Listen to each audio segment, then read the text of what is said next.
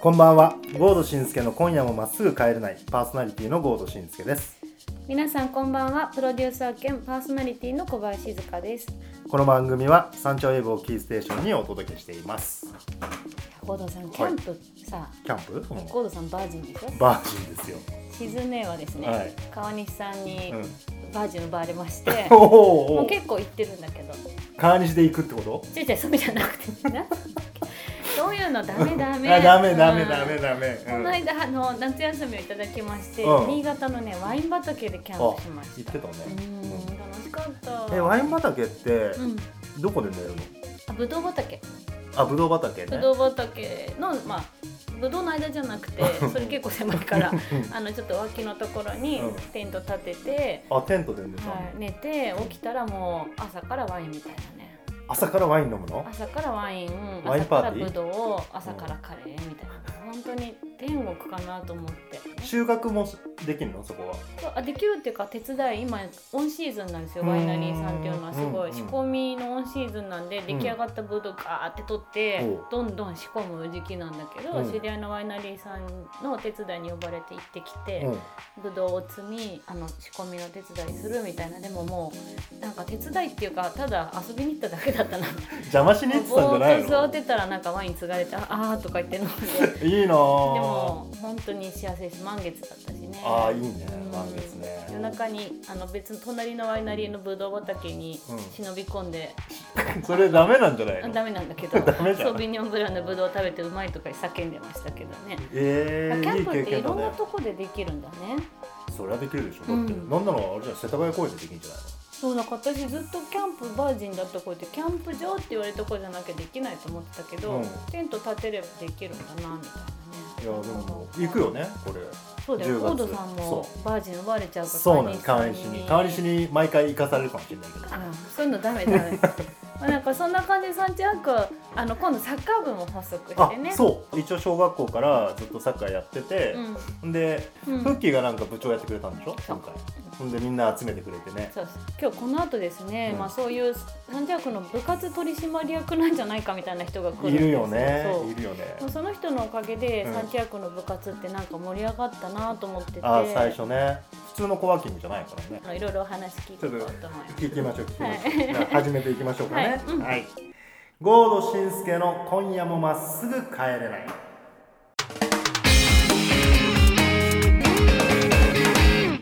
えーそれでは今夜のゲストをお迎えしています、えーサンチャワークの建築家であり、えー裏コミマネでもある柴秀こと柴山秀弘さんですかね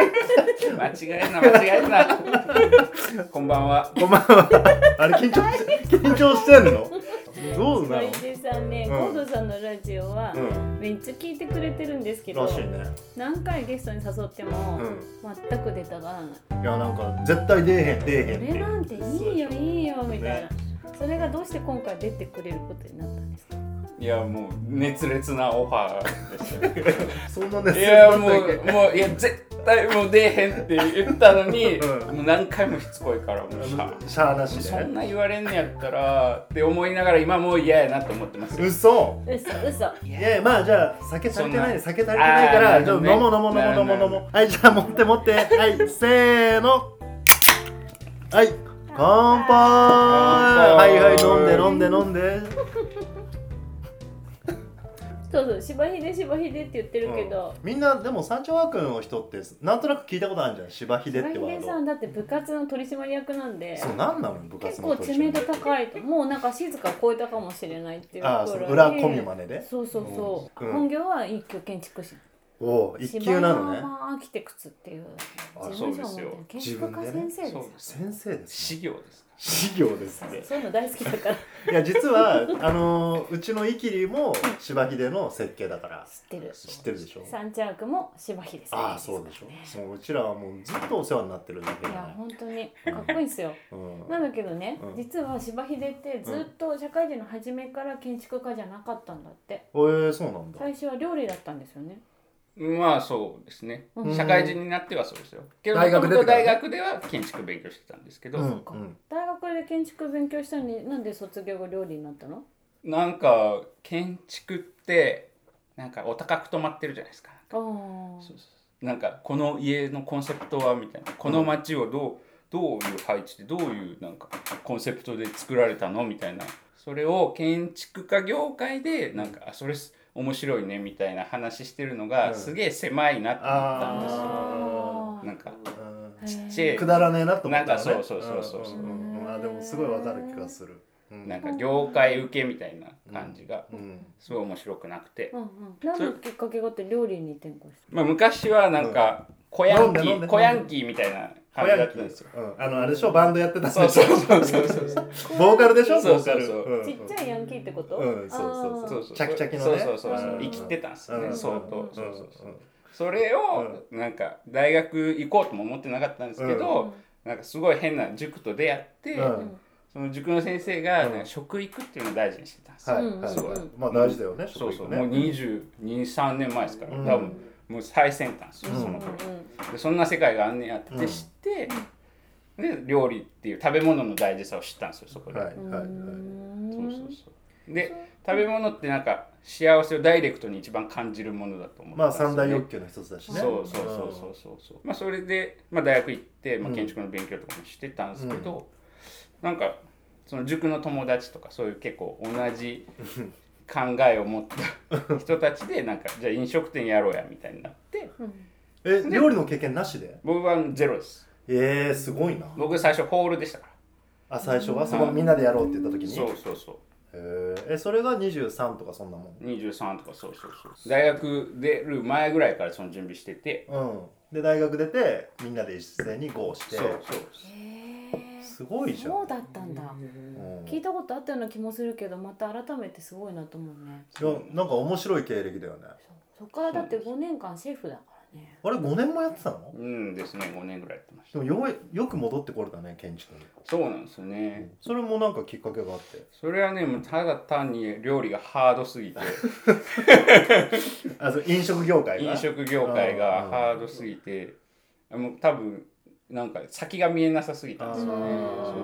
まそうそうあで飲なん食かやってる静香さんを目の前にねまあまあ言うのもれだけどでそうねもだからすごい語れるもんあ飲食で芝ね秀は本当に分かってくれてるとあ思ーうなねるほどうねん一回経験してるからねそうそうそそううそうそうなんか新しいことをもう一回やるにはうん20代じゃないと無理だと思ってて、うんうんうんそうそうそうで28の時にうんちょいちょいなんか建築友達だ学生の友達とかから話聞いてて、うんなんかそういうちょっとなんかやっぱ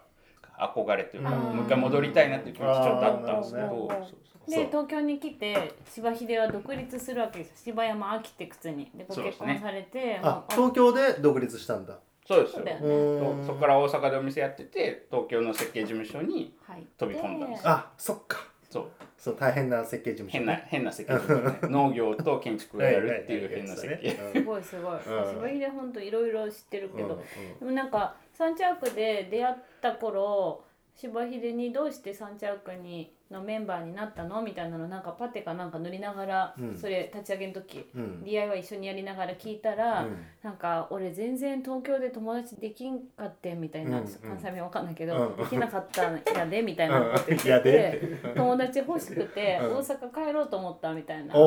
おうおう泣ける話やなみたいな。あなんで関西弁な友の達になろうよみたいな。同い年だから。うんあそっかそっそかうそうそう。ないしうん友達できた三着へ友達しかいないっすおー ちょっと今キュンとしたね今映ね画キュンでしたね友達しかいない三茶にね本当いなかったんですよね友達えだっがてずっと三茶エリアには住んでたの東京でその三茶ワークできた時で4年目とかですか若ね林それ4年って結構長いよね長いっすけどねだからでそこで友達できなかったんだ全然僕そ三ん茶なエリア飲み歩くタイプでもなかったしあーなるほそどうねまあね奥さんとなんかどっか飯食いに行くぐらいしかさんちゃうんうんうんうんそバスケ大人バスケやってて、うん夜になんかドロップインでこうチームをその日に出会った友達と、うんあと人たちとバスケするみたいなのやってると思うんだけど、うんそれが三茶の友達にはならなかったね目黒チームはいるとうかああそそういううそのもうもあるけとどもうとんそうさんちゃんのなんかミクシーバスケ部っていうのでミクシーとかってまだミクシー使ってんだよマジですごくないえ今も今もびっくりした今でもバスケコミュニティはミクシーすごいんですうよわこの間画面見せてもらってあ今こういう UI なんだと思って何月何日うんここでバスケしますなんでみんなみたいどっかに移行しないんだそれスラックに行こうよすごいそだうよねミクシーなんですよへーでな流れのバスケ部員みたいなのがいっぱいいて、うんなんか何日渋谷のこのと体育館でやりますみたいな、だからまあ5人募集みたいなフットサルでいうと小猿みたいなもんでしょああまあに近いかもしれないですそうだよねうへんーそうそうっていうのがいまだにミクシミクシーすごいな、ーうんミクシーかスポーツやろうよっていうサイトかバンドやろうぜ的なやつそうそうそう んなのあんのそんなスのポがあるーツやろうよってそうそうそういうのでサンチャーバスケで検索してうん行ったバスケットチームはいっぱいあーまあだ3から個あるんですけどあれでしょいわゆる、えー、とワンナイトラブ的なことでしょあーそうそう そうねでそのその場でそうそう顔一緒にも名楽前しんで もわかんない人と2時間バスケしておつ「どうもありがとうございました」っつって帰るみたいな。その後飲み行こうぜとかたまないたまないにたまにあるんですけたまにどあなるんかえそんなまあみたいな大体ねそうそう大そう体もうそれだけをやりに来てるからそうだねワンナイトだよねワンナイトバスケットボールワンナイトわバスかケんッないとまずけどねえ俺は友達なの柴秀のパイセンですかはいあなんかちょっと壁感じる なゴードさんでも友達に近いパイセいンやだ僕千田派ゴード派だゴード派おおちょっとダーチ聞いてるよやばいよやばいよ大丈夫やばいやいよダ大丈夫ダーチはいっぱいいるんでダーチ派がだって俺が少ないみたいな 私はどっちもおいおいずるいそなういう女ずるい嫌いやわ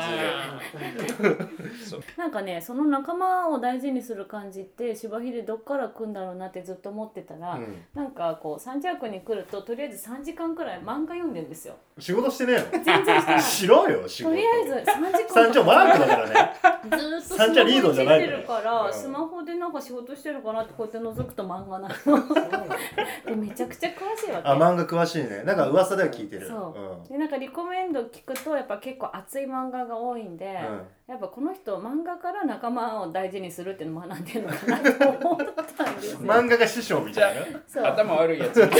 そんな友こと達いなくてもそんなこと漫画の世界でしか生きてられないやつみたいな、ねそういうことじゃないうん、うんでもう漫画の話も聞いてもバスケの話も何でも詳しいんだけど、うん今日からさ、うんゴードさんと私のこうのんゲストトークは、そゴードと静香のう、うん、知らない世界ゴード静かのと知らない世界っていうかさ一日何仕事の前に3時間もずっと本読んでんの三茶ワークなでいやそれは極端な時ですよあでもあるはあるんだそういう日もありますでもだって一日そんだけ読むってじゃあいろんな漫画読んだりとかしてんの好もうもうすごいきなの漫画漫画好きっすねえ常ーにうん面白い漫画ないかって探してます例えばどんな最近だとどんな漫画読んでんの最近だとだから今日持ってきましたけどうん「地」っていうやつですねああー地ね地ね地ね俺も一巻は読んでるけど、うん地やっぱいいって言うよね周りの人ねいいそう常に多分面白い漫画ないかってみんな漫画仲間に聞くんですようんうあ聞くのか、聞くんあ三茶ワークでいいのへー漫画サンチャワークでも45人いますうねんへーそれくらい漫画好きいっぱいいるからじゃあいろいろ聞いてるんだね今日だからちょっとトップ5を決めてもらうジャンちルょっと別ランキに、ング形式おにいいしじゃようかなんいいじゃんそうそうんでどんなどんなランキングなのえっとね前半はうんスポーツ漫画です、スポあーーツだったら聞きたい聞きたい私もゴードさんもなんかワクワクできるかなと思って、じゃあトップ5からいきますかおいトップ5、いきなりいきますか、はい第五位からいですやかけどね本当迷ったんすよありすぎてねありすぎてありすぎてねありすぎてあとなんか、ま、めっちゃ漫画好きな人に送る話なのか、うんうんうんあんまり読んでない人に話すのうんうんがいいのか、っていううんうんの全然違うじだゃなかいでらすそかのキャプテン翼とかをやっていいのかどうかってことねそうそうそうそうそういやいいよそれ別に柴秀のそトうッなプんですよ5だからあくまでゴードと静かの知らない世界あーそうそそうねうだかうんらちょっとマニアックなのと、うんはいはい、あとなんか選んでるうちにあれこれスポーツじゃないかなっていうのも入ってますあそういいじゃんいいじゃん聞きたいなで「まあ、スラムダンクとかはみんな知ってるじゃないですか作るけど僕の一番人生の中で影響を受けてるのは「スラムダンクですよもちろんああーねバスケ好きだもんねそうそう俺もそううん俺もそうそうですよねん俺バスケしてないんだけど「スラムダンクが俺の人生のバイブルだから、そうですよねうんもうあいそやこで何全部全部が学べる何ややってても諦めたらそこで試合終了だよって思いながら生きてますよねそうそうそうそ思ううそうそううん、っていうのでですけどまうあんみんな知ってるのはランクから外してますそうだねうん知らない知らないことを教えてほしいんだからそ今う回はそうだそうなんねですうんでじゃあ5位からいきますえー5位からお願いします第5位灼熱のカバディですね灼熱のカバディカバディってあのカバディカバディカバディカバディカバディカバディってあれが漫画になるのあれが漫画になってんすよマジっすかそう本当にこれはもうスラムダンクカバディのスラムダンク版 えカスラムダンクのカバディ版だと思ってく赤ださい髪がいいの赤髪はいないですけど、まあ、髪の色わかんないですけどね、うんか漫画でしか見てないんで、うんアニメ化してるんで、うんアニメで見ればわかるかもしれないですけど、カバディ灼熱のカバディ。え結構ドラマがあるんだじゃけんど、アニメ化してるぐらいなんで、しかあじゃあももまうあ二十何巻ぐらいまで出てるんで、へ結へー構知ってる人は知ってる。ーおーそう俄然読みたくなってきた、うん今そう日原本はね、デジタル、デジタル。ああちょ結っと構ね綺麗な絵だね絵は今風なんですよ、ちょっと。うんなんか階級っぽくない絵がああ、そうですね。うんこの主人公はもともとサッカー、おうやって結構すごいベスト4ぐらいまで行ってて、うんけど基本スポーツ嫌いなんですよ、うんはあはあけど身体能力高いからまあしゃあなしでやってたみたいな、うんうんうんでももうサッカーもやんねえみたいな感じだったんですけど、有名だったんでそのカバディ部から熱烈なスカウトを受けてうん一、回試しにやったらすげえハマって入部するみたいな、うーんカバディって部活になりえるんだねうんえそれは高 校なの大学高校高校高校高校高校の高校でカバディ部って全国で何校あるんだろ全然ないですここもカバディって7人でやるんですけ ど、うだっ部て7員人なんだ部員もこの子が入るまで5人しかいないうん だって入ったって6人じゃん入ってもまだ6人なカバディの知名ちょ度っと一回見てみようかなねすごい読みたくなってきたうんなんでカバデ集めるでしょィカバディカバディっていうか分かってないですよねそれも読んだら分かりますそれはちょっと漫画読んでしそうだね、そうだねね。ちょっと待って、5位でこんだけ話長いから、ははいいはい、次次次次。はい、第4位は、あワンナウツね今回その選ぶ中で、うん一応なんか、まあ、さっきのはスポコン、ザ・スポコンですよワンナウツはそもそもこれ何のスポーワツなのンナウツはその名の通り野球ですおう。うんまあ野球漫画も僕も何個めっもちゃある読よんねできてるんですめけっちゃどあ、るよねうんあの作者はあのライアーゲームあーおーライアーゲームはこの後なんですけど、へーライアーゲームの前ですうーん。ライアーゲームは全部読んだあ、読んだんうだ。んうんその作者が書く漫画なんで、うん心理戦なんですよあー、そうだねなるほそどうだ。ねあ、じゃあその1個のアウトを取るために、どれだけのしん、なんかこう、あめっのちゃ面白ー、そう配球、配球だよね。いわ配ゆ球る心理戦そうけだど、ね主人公のピッチャーはうん120キロぐらいしかあのんまストレ速ーくないんだトねしか持ってないんですよ、うんカーブもないんだ。うんカーブもないじゃあもうコースで、ただうん球の回転スピードでうんホップする球かちょっとフォーク気味にあなーるなるほ球どねかストレートかってはい3種類投げ分けれて、はいうんうんそうそれのだけでもう三振バッタバッタ取るんですよもともと沖縄うのん米軍相手にうん賭け野球をやっててへーその子がその子うが、んで賭け野球でいワンアウト勝負の賭け野球やってて、うんそれで勝ったらいくらもらえるみたうんいな感じで、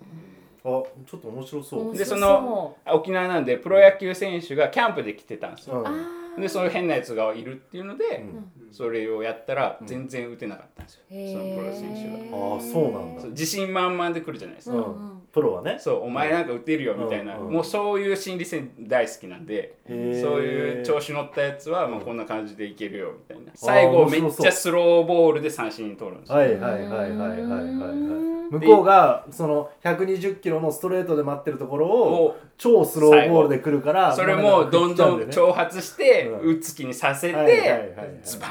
ーンっていくんですよえその子はプロになるのでそれでうなんかプロにスカウトされちゃうんですけうどん向こうのオーナーとうん契約を結ぶんですようんその契約がワンアウトうんワンアウト取れば500万1失点すれば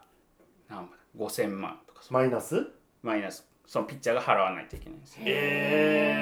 えパッと見ワンアウト500万なんで損だと思うじゃないですうかんうんうでもすっげえ誰も打てないんですよー、あーじゃあバンバン稼ぐバンバン稼ぐんですよ。へこれは俺初めて聞ーいた面白そううん面白そううこれ読みます読みます。読読みますワンナウツワンナウツ読みますじゃあ三いきますか。じゃあ3位学。これはもうね、これがだからスポーツじゃないかな。学ってあのでも山岳の学ね学途中まで読んだ。ああ。今どうなってるか知らうなんい。うんうんうなんんかすごい泣いた。学はもう終わってます。まあスポーツっていうか山岳救助の話なんですけど、うんあ救助なんだ、うんそう。あーその人たちの最初の方は1話1エピソードみたいな感じでうんやってそいくんですけの頃しか読んどでないな。うんもうじゃあストーリーになっていくんですか。最後の方、まあ、特に最後エベレストああ。おー挑戦するんですけどうんけど最最後はすげえ賛否両論あるんで、あーそうなんだそうなんですよねねで柴秀はどうなのよかった賛かピカうんいやー難しいですねああそんな難しいそれまでは山岳救助の中で例えば2人山登り登ってますと、うんその救助に行ったらどっちかしか助けれない時とかあるんですよ、あー選ばなきゃいけない、うんそううんそのなんか最初の方の割り切るところとかも現実的な感じがしてうん良かったんですけうどん最後はちょっとあびっくりするような展そうなんですよ開へあーでもなんかそれ聞いたら読みたくなってきた なー結構ゴドさん好きだったのかあな本う当んじゃあ第第二位は二いきますスバそうどんな漫画説明ルしてスバルはマジスポコンですうん、うんバレエのスポコそンうスポコンあの作者はます須田雅人さんって言って、うんうんちょっと才能あるのを才能開花させてうん天才にしていくみたいなストーリーを書くのの天才って言われてうんるへーでスバルはもうその作者さんが本当に不幸どこまで不幸にまで突き落としてからん逆転を描きたかったっていうのでへーじゃあ結構前半というかずーっと不幸続くんだそうですあー双子のその子はスバルは女の子なんですけどうん双子の弟がもう若くして亡くなっちゃうんですけど、うんほうほうほ病気に重い病気にかかって、うんけどその子にちょっとでも振り向いてほしいからっていうのでその子の前でなんか猫のダンスしたりとか、うんどうやったらちょっとでも笑ってもらえるかっていうのでうんいろいろ試行錯誤して、ううへーオリジナルでやってそうずっとやってて、うん評価とか抜きにその弟のためにどんやったっていうのでどんどんなんか知らないうちにうんうんそういう素養が身についててっていう。へでもなんかやっぱねやっぱ苦労しないとさ結果って出ないじゃんうん人生ってさそうだねそうだねけど親親もずっとその病気の子しか見てなかったから、あ自分をその子に全然愛情がいってなくてあーそれで傷ついたりもしててーほあじゃあ結構スポコンっていうよりかはなんかちょっとこうヒューマンドラマっぽい感じなんだ、ね、あーそうですうねあそうーそうそうちょっと歪んでんですよねああまあそうういうね環境だったかそうなんだらねそうなんだゆえの天才みたいな、まあちょっとしたことじゃ全然動じないみたいなそうそうそうそうあでもそういう子だよねそうそううん続きで「ムーン」っていうのもあって、うんほうほムーン編のラストより「スバルで終わってた方がいいかなっていうのも言われうはたありはあはあじゃあまあとりあえずじゃあスバルを全部読めってことねそうですねけど読むと「ムーン」読みたくなりますけどねあそううんでもムーン読むとちょっとがっかりするかもしれないってそうこそとうねですねあじゃあ最後ついに流行る1です1です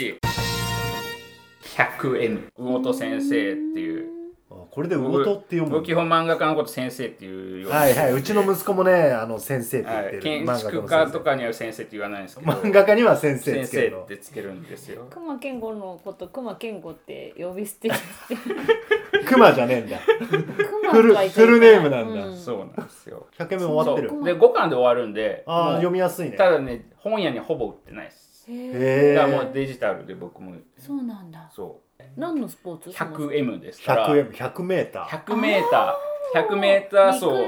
ですね陸上なんですけーど本当才能生まれ持って足速い子と、ううんあんまり走速くない子の競争の話なんですけうどん簡単に言うと、うんそうだからめっちゃネクラだけどなんか 100m 速かったら小学校で人気者になれんじゃねえみたいな、うんうんうんうんあーそうそうそうえそれはその主人公は小学生なの最初小学生ですうんけど最後はもう陸上プロになって引退するとこまで書かれてへるーあそれそれは5巻でやってん五巻で凝だ縮すごいされ結てる構じゃああれだねスピーディーなんだねそう話の展開がそうなんですよねねもうこの魚戸先生って結構哲学とかユングの本とか読むの好きな人なんであー24歳なのはで、いは24歳なのこの人24歳だって今今始まだりかおらかしいもんね 100M 書いてた時は多分21とか2なんですすごいあそへえっていうもう僕が今一押しの魚戸先生ですそうなんだうんうんへ24え歳とか年齢関係ないんう、で、うん、あるねなんかもうね病んでんすよちょっとあーやっぱぱりりなんで走ってんのってうんうん気が紛れるから、あーあーでもなんかちょっとこう哲学的なんだねそうなんですよスポコンとかまああ普通のスポーツ漫画じゃちょっとないうんですそうだあねーそうだねそうねうん、もうスポコン読み飽きてるとこもあっ てそそうだねちょっとこじれてるよねうそうそうそうそうそうこれをスポコンというあたりがこじれてるよね 100M をこれもスポコンじゃないですけど、うんけどでそもう人生そのものな感じがするそうなんですようん 100m で人生を、なるほどね漫画のラジオっていうううんん漫画大賞の発起人の日本放送の何さんだ、忘れ日ま本放した送のけど人なんだう。んそうへえ。その人があの有名漫画家を呼んで対談するっていう漫画のラジオって Spotify にあるんですけど、うんおうえそれで1回目浦沢直樹先生とかでおうへー4回目ぐらいが大戸先生そうなんだ。えじゃあ声聞けんだ声聞けますへへええ。それでめっちゃ語ってますマジそれでユングが好きだとかも知ったんであじゃあそれも聞かないとダメだね漫画のラジオねあ漫画のラジオでそれでいいこと言ってたのがなんかやっぱ漫画って10巻以内で終わる方がいいみたいなははあんまダラダラ続けない方がいいそうそう言いたいことを伝えるだけなら、うんまあ、10巻以内で伝わる、うんそれをどうしても20巻とかになるとエピソードとかで膨らませることになるから、うんだから 100M は5巻なんでマジいいです、うへんーもう本当に言いたいことだけを詰め込んでそうどうだって感じだよねね。ねあとそう主人公は誰かわかんない風にしたいって言ってまへえ。した 100M もうん主人公は一応いるんですけど、うんすげえいろんな人にスポットライうートんでなるほど最後スポットライト浴びるのは主人公でもないしライバルでもない人が浴びますおなん最か後そ今っぽい。おー昔ってもうちょっとさ昭和の頃ってなんかわかりやすくわかりやすい主人公いわゆるヒーローってねううんん桜木とそ俺うみんなみたいな感じだったけうどんうんそういうんじゃないんだだ。からそういう漫画を読み続けた人にはドンピシャにはまるんですよへね多ー分へえ 100M から読もうかな。まあ1位にしたんで、うんーああそうおすすめねそうですやねばいなもう柴秀すのげえな漫画の話面白すぎなんかちょっとまだいっぱい聞きたいんだけど、うん今回この辺でお時間ですここまでのゲストは柴山秀弘さんでしたありがとうございましたありがとうござあいりまがとしうございました三茶の民の声はい、えーこのコーナーは三茶の民からの声をパーソナリティコードが代弁していきます、えー今回はどんなメール届いてますかはい、ラジオネーム割とまっすぐ帰ってるさんよりゴードさん静香さんいつも楽しく聞いてますあはいありがとうございまりすがとうございます今回お二人にお聞きしたいのは、うん人とのコミュニケーション方法ですそ人との良好な関係を築くために心がけていることはありますか、う、うん、毎回ゲストの方と番組の中でさらに打ち解けて一体になっているように感じていて、うんそんなお二人に人との良好な関係性の築き方を伺いたいですだってどんだけ真面目なのこの人うん正直頭抱えたよねなんで私人と良好な関係築いてないと思ってるわけえそれはどういう意味ねその仕事プライベートまあ恋愛あ恋愛関係ないか 今恋愛はいいんだけどあの仕事もプライベートもそんなに友達すごい多いし、うん先輩も後輩もいるけど、うん結構人選ぶっていうかうん、だからなんうかんそんな風に思ってもらえてるってことにびっくりして、うんまあまっすぐ帰ってるさんは私のこと大好きなんだなって思 そううだからまっすぐ帰ってるさんと静香さんは、その良好なコミュニケーションは取れてるってことだよねそうそうそうそううんでも、うんまあ静香ちょっとこじらせ組じゃないどっちかコっていミうュと障寄りだなと思っうんてでもなんかねコミュ障っていうと俺のイメージではちょっと違あんくまり喋れないてとか言っちゃうじゃん いや言わ言うように訓練されてるから いいつの頃からあ海外に住んでた頃12かからら、うん、だからとりあえず言っちゃうんだけど、うんそれを聞いてもらえる友達がたまたまいるっていうだけの感じがしてて、うんうんサンジャゴのみんなとかほんとみんな聞き上手だしうさ、んうんうんそっから学んでなんとか、あの人としての手をギリギリ保てるくらいの感じ でプライベートになった途端なんでこの人ってこんなに、うんあの自分の気持ちわかんないんだろうみたいなことを言ってる気がしていつも、あの家に帰ってから体育座りしてるそう本当 にえでもさプライベートだったらよくないそれでプライベートでもやっぱりこう近くかなればなるほど、あの思ってたより静香さんって自分の気持ち分かってくれないよねって言われがちだなーみたいなのはあってなんかやっぱなんか私って間違えて生きてんだろうなと思ってるんですけどへー、うんででもだいぶもマシになったと思うけどね。そうね俺、うんだ正直、うんうんあの最初に静香さん私に会とった時そううん出会った時に、あのまあすごいしっかり言うなって、うんうん多分日本以外で育ってるんだろうなっていうのは 俺はもうすぐ分かったうん、わ日け本語がおかしいから、 日本語がおかしいっていうかやっぱり自分の考えうをんしっかり伝えるってなかなか日本人ってうん苦手意識が強いんだうよん、ねう、んうん、でだから相手に合わせるとうかん、うなずくとかう、んなんかそういったところでやはりその場をこうね流すんだけど、うんでも静香さんうはんちゃんと「いや私はそう思いません」とか、うんそれ違くありませんか?」っていうのをうん言えるっていうのは、うん俺はそれは一つのコミュニケーションだと思っていて、うんでその静香さんのその意見をうんこっち側それを聞いた側がうん受け止められるかどうかの問題だと思うんでうんうんうんなんか大丈夫かな静かのコミュニコミュニケーション相談みたいになっちゃう けどいやでもでもでも分かんないこれカットになってもしょうがないけど、うんでもやっぱね受け止められるやつが、うんあの日本には少ないんだと思う、結構友達多いと思うよ最近分かってきたうんうの、んいや友多いと達思もうけどね先輩も後輩も多いけどみんな人間性高い人と、うんたまたまだそれが人に恵まれる人生ってことでしょうね、うんうんみんな全然そんなあとなんかそのちゃんとぶつかってくれる、うんぶつかうって別に喧嘩じゃないけど、うん意見を交換してくれる人とか、意見言える人とうん仲良くなるんで、うん自分がコミュニケーション取りやすい人と取ればいいと思ってんだけどそう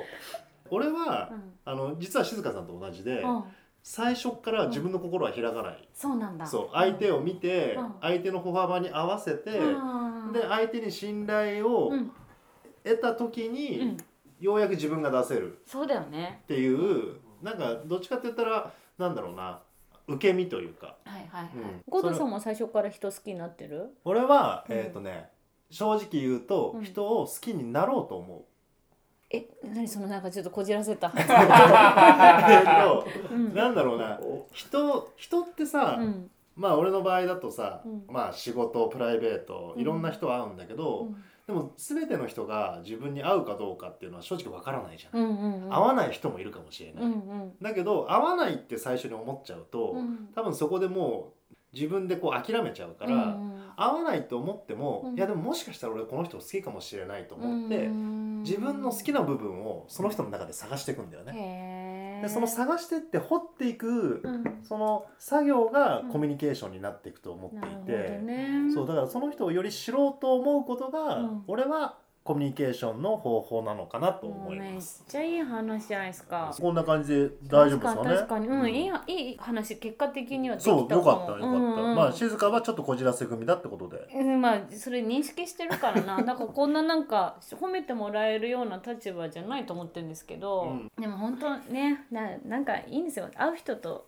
基本はでもいいけど、うんやっぱなんかあんま最初仲良くなれないかもっていう人と仲良くなれた瞬間の方が嬉しいもんね。確かにね、うんうんそそれがなんか一つの喜びでもあるし、うん諦めなくてよかったな、うん、うん、思う、うんなんかその人のいいところこんなに見れたなっていんううので、なんか自分のこのキャパが広がった感じがするそかうだらよ。ねみんなオープンハードで生きていきましょうそうよはい投稿を採用された方は、えー、山頂マーク3階の茶屋にてレアすぎる番組ステッカーをお渡ししています山頂の民って言ってますけど、えー、山頂以外にお住まいの方からのメールもお待ちしてますメールは wave.sanchak.tokyo まで、えー、wave は小文字で wave サンチャークの3は数字の3ですラジオネーム付きでお寄せください詳しくはサンチャークホームページのサウンドページからも投稿できますどんどん送ってね心開いてこうぜ合同しんすけの今夜もまっすぐ帰れない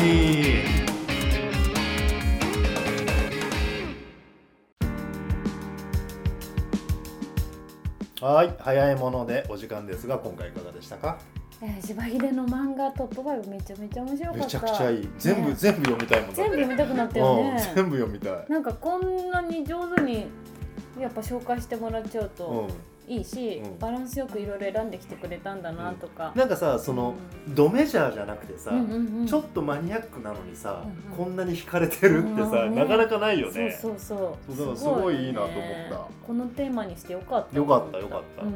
後編はね、うまた別のテーマで漫画トップ5を紹介あまた紹介してくれるの、あいいじゃん今回も次回もねうん、柴秀さん迎えていろいろとトークしていきましょう今回はこの辺でお別れですはい、えーお相手はゴードシンスケと小林静香でした